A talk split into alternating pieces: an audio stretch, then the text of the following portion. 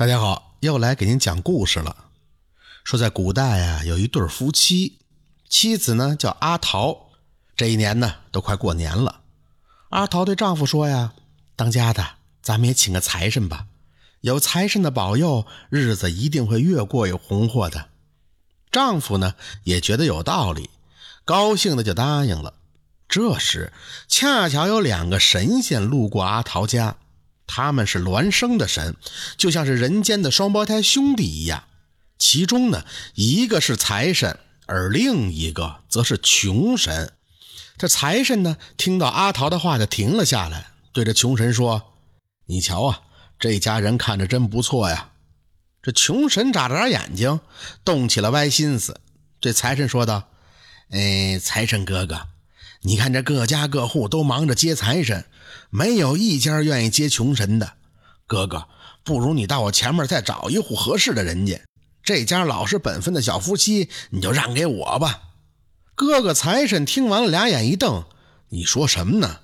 人家请的可是财神我。”嘿嘿嘿嘿，哥哥，反正咱俩长得这么像，哎，他们也分不清。我到了他们家里边，一定好好的保佑他们，帮他们过上好日子。哎，毕竟啊，我也是个神仙嘛，不是？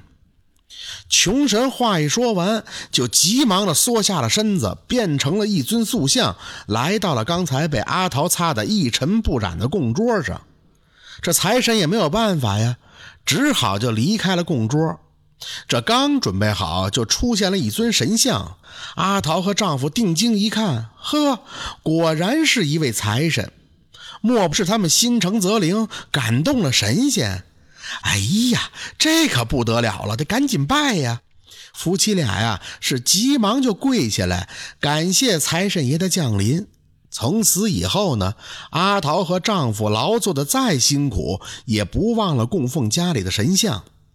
收割的第一捆小麦磨成面，阿桃马上就蒸成了又大又白的大馒头，端到了供桌上。那家里养的鸡，只要下了蛋，阿桃煮熟了以后也端到这供桌上。说过年过节的时候啊，阿桃准备的贡品就更多了，什么水果啊、面点呀、香烛啊、茶酒，样样都有。这穷神呢，也是一一笑纳。有吃有喝的，是快活逍遥。可奇怪的是，这阿桃他们的日子那是越过越穷。有时候，这家里边还会发生一些莫名其妙的事儿。阿桃和丈夫啊，拼命的种庄稼，每一季的收成都不如别人。好不容易那大肥猪都长得快出栏的时候，哎，得一场瘟疫就死掉了。攒了一笔钱，阿桃的丈夫准备到集市上去买一头耕牛，可刚挑好了牛，准备付钱的时候，钱又被人给偷了，那真是背呀！到了后来，阿桃和丈夫生了一个儿子，这儿子越长越大，胃口也跟着变大，这样一来，这家里边过得都快揭不开锅了。儿子还经常抱怨阿桃，说他偏心，偏心，偏谁的心呀？嗨，家里供奉的神仙，什么好吃的好喝的都往供桌上摆，谁也不能动一筷子，这不是偏心吗？这一天啊，阿桃的丈夫在田里边挖地，越想越生气，他丢下了锄头，就对阿桃说：“哎，真是奇怪了，咱们俩在村子里最勤劳，也最能吃苦，怎么这日子是越过越差了呢？不行，这穷日子我实在过不下去了。”阿桃呢，递给丈夫一条毛巾，让他擦擦汗。是啊，当家的，我早就觉得咱家奇怪。你也别急，我一定会弄清楚的。一回到村里，阿桃吃完饭就到左邻右舍的串门闲聊。这一来二去的，阿桃发现别人家的神像虽然和自己家的一模一样，可仔细一看呀，终于发现了他家的神像嘴角上长着一颗黑痣。而别人家的没有，这是怎么回事呢？难道自己家的神仙是假的？于是呢，阿桃就去请教这村里读书最多的老先生。老先生听完以后，捋了捋胡子：“呵呵呵阿桃啊，这天上的事儿啊，也跟地上一样，神仙也有双胞胎呀。你家的神仙倒真是神仙，不过他呀，可不是财神，而是财神的兄弟。阿桃忙问：“那财神的兄弟是谁呀？”老先生慢条斯理地说：“这财神的兄弟呀，也是神仙，他就是大名鼎鼎的穷神。”阿桃听了以后，心里真不是滋味好，家里这么多年供奉的，居然是穷神，这哪行啊？一定要送走。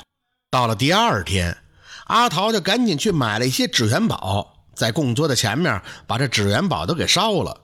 随后就拿起一块干净的抹布，认真地擦干净神像上的尘土，擦到神像嘴角处的黑痣。阿桃就说话了：“神仙呀，神仙，过去啊是我们粗心了，没有看见你这颗黑痣。我们家这些年呀待你真不薄啊。刚才我给你烧了一堆元宝，也够你花一阵子了。天下没有不散的宴席，明天就请你到别处高就吧。”没想到这抹布下的神像却越来越烫手，看来啊，这穷神是发怒了。阿桃连忙撒开手，只见神像竟动了起来，在供桌上上跳来跳去，当当当的。只见一眨眼儿，这穷神就从神像里跳了出来。他气急败坏地说：“嘿嘿，你说什么呢？我不走，我就不走，我就是要把富人吃穷，把穷人吃光。”我告诉你，你们可别动什么歪心思，该怎么供奉我还怎么供奉我，可别敬酒不吃吃罚酒啊！阿桃既不生气也不恼，等着穷神闹腾够了，他恭恭敬敬的行礼。哎呀，你是神仙，我是凡人，走不走的还不是由你说了算吗？这样吧，明天呀，我叫当家的杀一只老公鸡，煮熟了供奉给您吃。再去给你打上一坛子好酒，你吃好喝好，千万别生气啊！哼，这话说的还差不多，明天可别忘了啊！一只老公鸡，还有一坛好酒，我可等着呢。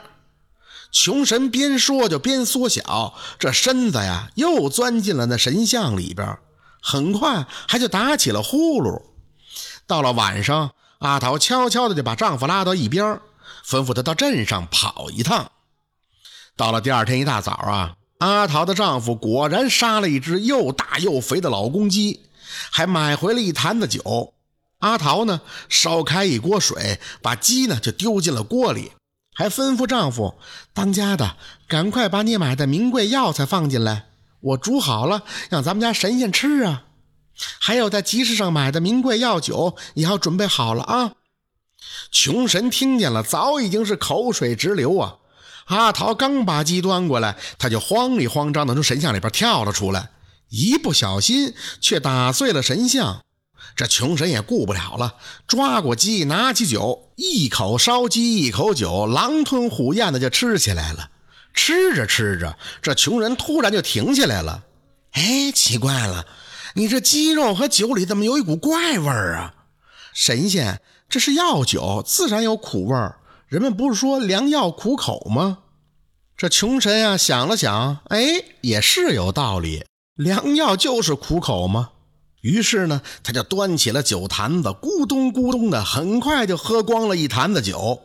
阿桃跟丈夫不声不响的站在一边，似乎啊是在等待着什么。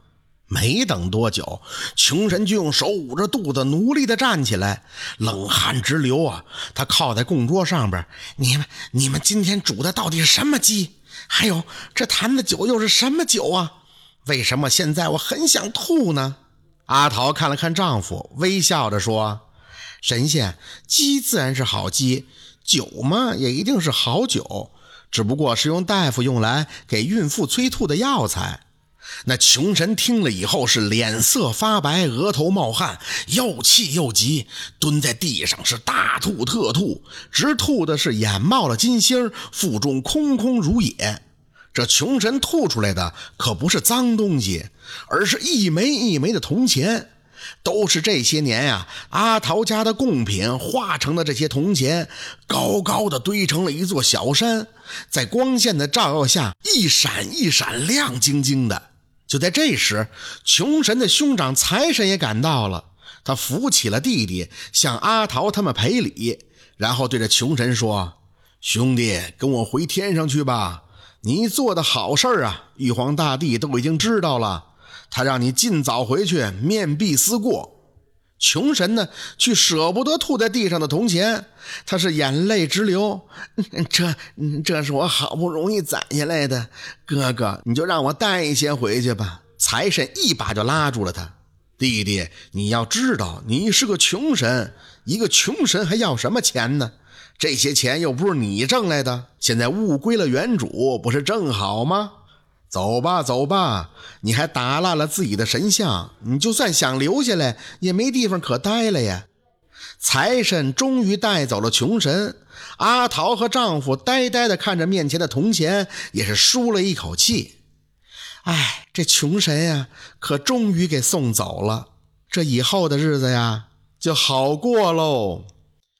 这就是送穷神的故事，感谢您的收听。喜欢听白好故事更加精彩。